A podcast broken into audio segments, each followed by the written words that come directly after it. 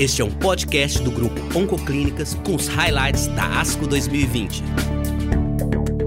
Produzimos para você uma série de conteúdos sobre os principais temas abordados no maior evento de oncologia do mundo. Acompanhe com a gente. Olá, boa tarde.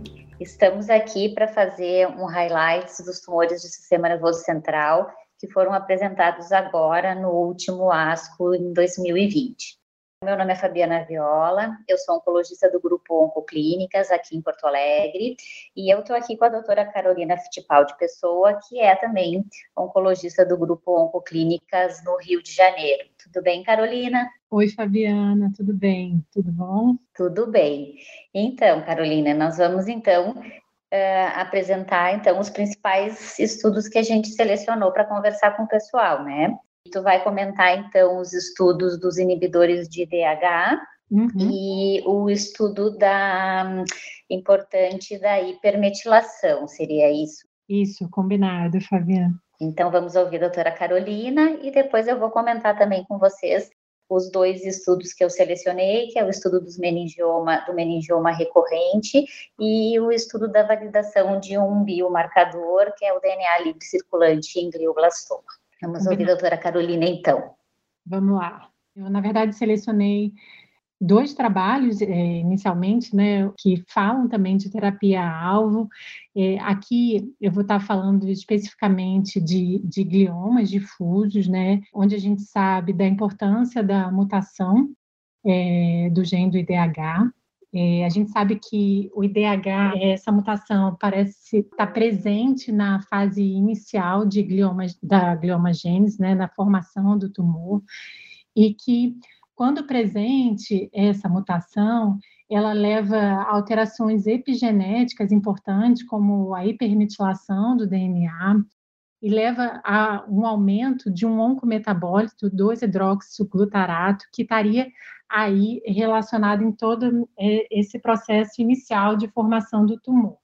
A gente sabe que os gliomas é, difusos, cerca de 70% a 80% desses tumores, grau 2 e 3, apresentam a mutação do IDH, e que essa mutação também pode estar presente em 5% dos, é, dos glioblastomas secundários, né, dos, na maioria das vezes, a gente encontra mutações do IDH1, que ocorre em cerca de 95% dos casos, mas é, a gente sabe que mutações no gene do IDH2 também podem acontecer numa, num, em cerca de 5% dos casos.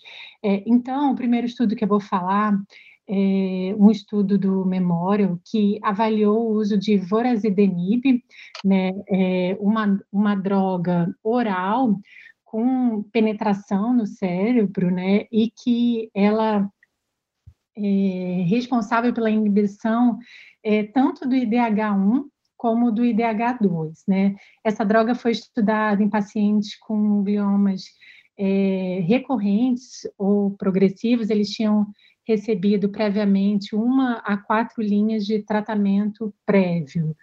Né? Então, essa análise é, discutida na ASCO foi resultados preliminares de um estudo fase 1 de gliomas não captantes e também falando sobre a segurança da droga. Já era sabido, né, tinha sido apresentado na, na no SNOW é, em 2018 que cerca que o vorazidenib é uma droga que in vitro reduzia cerca de 98% o oncometabólico 2-hidroxiglutarato.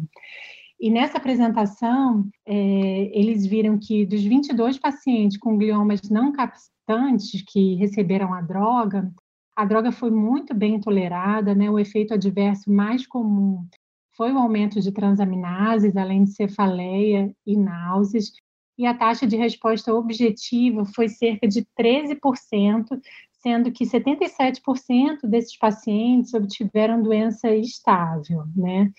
E na análise de dois anos do estudo, 60% dos pacientes estavam livres de progressão. Então, é um dado importante, né? A gente aguarda aí um estudo fase 3, o INDIGO, que vai avaliar o uso do voradenib em pacientes com gliomas difuso grau 2, não captantes, e que tinham recebido previamente apenas a cirurgia. Eu acho que que a gente espera aí com muita ansiedade esse resultado, quem sabe é, a gente consiga aí um, uma terapia-alvo né, para essa doença. Bom, um outro estudo que também avaliou um inibidor do IDH foi o estudo fase 1B2, que avaliou o uso do holotazenib, né, é, que também é um inibidor, mas dessa vez é um inibidor do IDH1, só, ele não inibe o IDH2. É uma droga oral com boa penetração no cérebro, né? E esse estudo ele avaliou pacientes com doença refratária e recorrente após terapia prévia, né? Foi também se mostrou uma droga segura com boa tolerabilidade, efeitos adversos mais comuns fadiga, náusea e diarreia. E eles viram que dos 29 pacientes que receberam a droga de forma isolada, você é, houve uma taxa de controle da doença em cerca de 50% dos pacientes que apresentavam captação de contraste. Então, aí, um resultado de uma população diferente do estudo anterior que eu falei, né? E esses pacientes apresentavam uma sobrevida livre de progressão mediana de 8,3 meses, mas que para a gente já é um, um, resultado favorável, visto que aí a gente vai estar tá falando de pacientes grau 2 e grau 3. Para mim, agora, o estudo talvez que tenha sido mais bacana, é, que foi um estudo que avaliou a hipermutação induzida pela temozolamida em pacientes com glioma difuso de baixo grau, é, de alto risco, né? E eles viram que pacientes que haviam recebido temozolamida previamente, né, como tratamento inicial, é, esses pacientes apresentavam uma associação com transformação para alto grau, recorrência a distância e uma menor sobrevida. Né? Nesse estudo, é, foi avaliada uma coorte de 82 pacientes com doença recorrente. Esses pacientes foram à cirurgia novamente, então você tinha a avaliação desse material e foi visto que dos 80% dos pacientes que sofreram transformação para doença de alto grau, 57% é, apresentavam hipermutação. 82% dos pacientes que sofreram transformação eram oligodendrogliomas, né? E dos astro, 41% oligodendrogliomas anaplásicos, né? E 41% dos astrocitomas é, sofreram transformação para grau 3 e 37% para grau 4. Nesse estudo, eles viram que os pacientes apresentavam a hipermutação, eles tinham um prognóstico pior, o que não foi visto nos pacientes que sofreram a transformação mas que não é, apresentavam a hipermutação e que, além disso, a hipermutação foi associada ao desenvolvimento de uma doença descontígua, né? ou seja, incluindo disseminação leptomeninge, ependimária e até em sítios distintos do parênquima cerebral. É importante dizer, o prognóstico foi pior apenas é, quando você viu a hipermutação para os pacientes grau 3. Isso não foi visto naqueles pacientes é que o astrocitoma é, se transformou em grau 4, por exemplo. Esses pacientes, mesmo hipermutados, eles não tiveram um desfecho pior como os grau 3 hipermutados. E, para fechar, né, eles estudaram também o status da metilação do MGMT nesses pacientes, tanto ao diagnóstico como na transformação, e eles viram que os pacientes que apresentavam hipermetilação do MGMT ao diagnóstico, eles tinham maior chance de apresentarem-se hipermutados na transformação e que eles mantinham a metilação nessa segunda fase. Achei mais bacana desse trabalho é que a gente acaba extrapolando na nossa prática né, o uso de temozolamida para pacientes com gliomas difusos de baixo grau, está aí né, uma dúvida do que fazer, já que o dado mais robusto que a gente tem é do RTOG 9802, que, que faz rádio seguida de PCV. Infelizmente, a gente não tem procarbazina no Brasil, só importando, então ela não é de fácil acesso para todo mundo e até um esquema difícil né, de orientar um paciente, é mais tóxico, e, e por facilidade de manejo, facilidade de adquirir a droga, a gente acaba usando o temodal, mas que mostrando aí nesse estudo que talvez a gente tenha um desfecho pior. Né? Então, acho que é uma coisa a se pensar, claro que a gente precisa estudar melhor isso, mas uma novidade aí interessante, tem até um artigo recente publicado na Nature, agora em abril, é, abordando esse tema também. É isso de mais importante que selecionei para falar com vocês. Fabiana, quer, quer fazer alguma observação? Ótimo. Eu achei bem, bem bacana os estudos também que tu selecionou. E esse último da hipermetilação, acho que vale uh, que a gente acaba usando mesmo a temozolamida no glioma de grau 2, embora eu sempre acho difícil essa decisão quando eles têm bom prognóstico, né? A gente sempre fica na dúvida se tu tem que fazer ou não, mas eu acho que esse dado vem para ser provavelmente uh, melhor estudado e que a gente consiga ter mais embasamento até para não indicar, né? Então, é um estudo bem interessante. Os do IDH também, a gente que, que faz neuroonco, a gente sempre pensa que são promissores, né, um alvo molecular, e a gente espera que os estudos uh, mostrem bons resultados. O primeiro estudo, então, que eu gostaria de comentar com vocês é o estudo dos meningiomas recorrentes, né, que foi o estudo Alliance A071401. Esse foi um estudo de fase 2, é um estudo multicêntrico americano apresentado pela Priscila Brastianos. E esse estudo é um estudo interessante para a gente que faz neuroonco, porque a gente praticamente até o momento a gente não tem terapia assim oncológica para oferecer para meningioma na recorrência, né? Então esse estudo ele busca avaliar a o possível efeito de uma droga, que é uma droga inibidora de FAC e de uso oral em meningiomas recorrentes ou em, com doença em progressão. Essa medicação, na verdade, ela é usada para situações de meningiomas onde tenha a presença de mutação de NF2. É uma droga-alvo, então, e os pacientes selecionados por estudos, eles tinham que ter obrigatoriamente essa mutação. A gente sabe que nos meningiomas, até 30, 35% deles podem ter essa mutação desse gene, né? E esse gene ele codifica uma proteína que depois ela vai ser responsável por estimulação e promoção de crescimento do tumor. Os endpoints principais desse estudo foram sobrevida livre de progressão em seis meses e taxa de resposta. Foram 322 pacientes que foram screenados, mas 36 somente elegíveis com a mutação. E o que que se viu? Nos, teve um paciente que atingiu uma resposta completa e 24 pacientes com doença estável, isso considerando os meningiomas de grau 1, 2 e 3. No grau 1, se observou uma sobrevida livre de progressão em seis meses de 83% e nos graus 2 e 3 de 33%. A droga foi muito bem tolerada, somente sete pacientes tiveram uma toxicidade de grau 3. Então, como conclusões dos autores, foi que essa medicação é bem tolerada e melhorou a sobrevida livre de progressão nessa população de pacientes. O meningioma, então, com doença recorrente ou progressiva, com mutação de NF2, né? E essas mutações, então, como eu comentei antes com vocês, elas vão acontecer em, em cerca de 36% desse, desses pacientes. Então, um estudo bem interessante, porque pela primeira vez a gente tem alguma documentação de uma droga-alvo, então, em meningioma, para o qual a gente não tinha tratamento oncológico.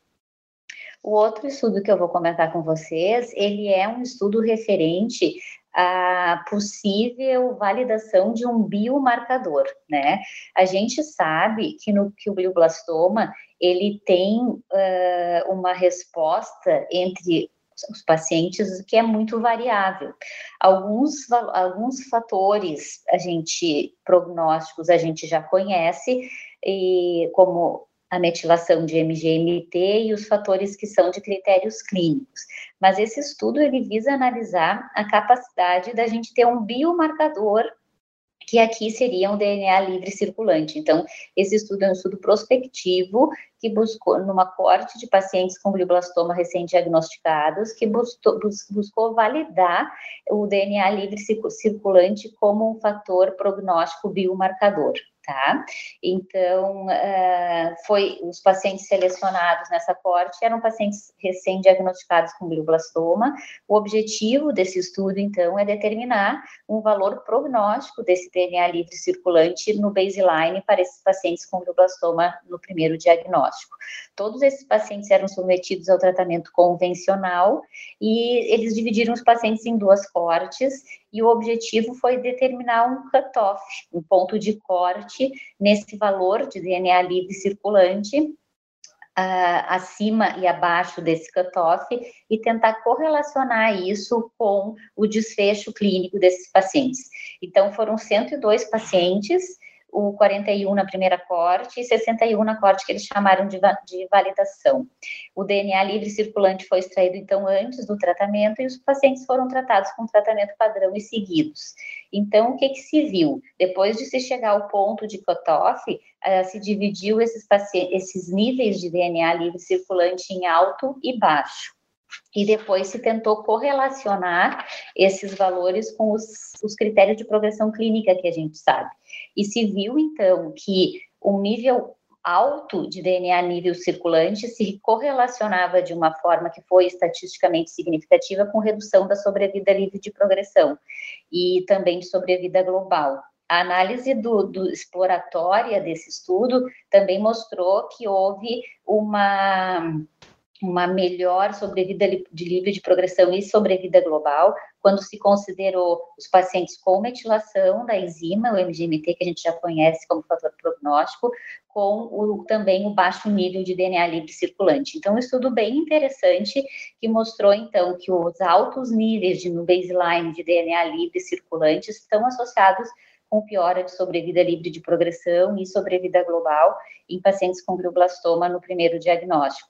Isso é, é esse, esse submetidos então ao tratamento estándar, né? E esse valor prognóstico do DNA livre circulante foi independente de outros fatores prognósticos que a gente já conhece. Algumas limitações do estudo é que é um estudo de, feito em um centro único e que tem uma amostra relativamente pequena, então ele é um estudo que gera uma hipótese bem interessante e que deve ser confirmada em estudos uh, maiores. Mas a importância do estudo é que se pode Uh, pensar né, que, essa, que essa estratégia pode ser útil para a gente ter um mais um fator prognóstico, ou aqui um biomarcador, para eventualmente poder estratificar esses pacientes em estudos, em estudos clínicos e programações de tratamento conforme o prognóstico. Então, esses são os dois estudos que eu gostaria de comentar. Eu acho que a gente não teve, talvez, nada nesse ano que mudasse a nossa prática, mas muitas coisas que estão levantando hipóteses bem interessantes que possam vir a mudar daqui para frente, né? Exato. A gente espera aí, né, nos próximos anos, novos estudos e novas abordagens, né, que consigam ajudar a gente a tratar esses pacientes. É, que é uma doença tão difícil de tratar, né? Mas eu acho que esses estudos realmente foram os mais os que chamaram mais atenção, né? Exato, exato. Então tá, pessoal. Então esses foram os estudos que a gente selecionou para conversar com vocês. A gente agradece a atenção. Muito obrigada, então. Muito obrigada. A gente agradece, como a Fabiana falou, e ano que vem espera estar junto discutindo novamente neurooncologia com vocês. Isso aí. Obrigada. Você pode conferir os demais podcasts nas principais plataformas de streaming. Grupo Oncoclínicas. Sua vida, nossa vida. Responsável técnico Dr. Bruno Lemos Ferrari. CRMMG 26609.